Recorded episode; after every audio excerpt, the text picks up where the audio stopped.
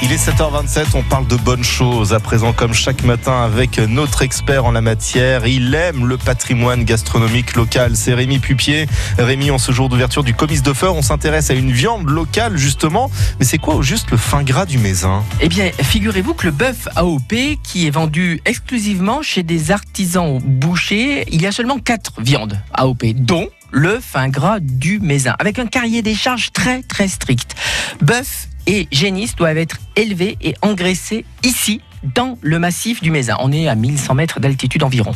Euh, la race de viande compte beaucoup. Il y a également le mode d'élevage extensif et naturel dans le respect de l'animal. Et puis, bien sûr, l'engraissement au foin, pas d'ensilage, pas d'enrubanage. Et il est seulement abattu entre le 1er février et le 31 mai. La viande est maturée au minimum 10 jours et on fait les choses comme on le doit. C'est contrôlé. Attention, si vous voulez en savoir plus, il y a même un musée du fin gras du Meusin à Chaudérol. Mais bon, de vous à moi, Rémi, est-ce que c'est vraiment différent d'une autre viande? Ah, mais de dingue. Ah bon? Goûtez cette soupe au chou de chez Fayol à Saint-Galmier, accompagnée d'un bon vin de Cédric Brison de parfum de cave. C'est que du bonheur. Achetez des tomates farcies ou alors un paleron pour faire un bœuf carotte. C'est vraiment original. Il y a une vraie différence de goût, mais aussi visuellement. On voit le petit euh, persillé qui est tout autour de cette viande blanche. C'est épatant à l'œil nu. Et alors, au goût. Vous savez qu'il y a seulement par contre que 8 bouchers dans la Loire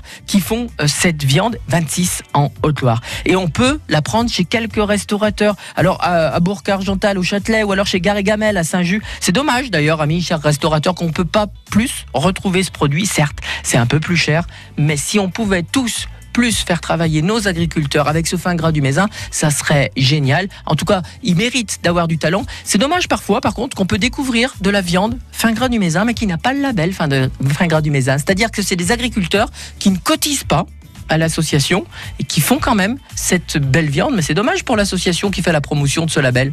Voilà, à réfléchir. Merci beaucoup. En tout cas, régalez-vous. Et bon week-end, Rémi, on vous retrouve lundi Bon week-end à tous. Et quelque chose me dit que vous passerez une tête au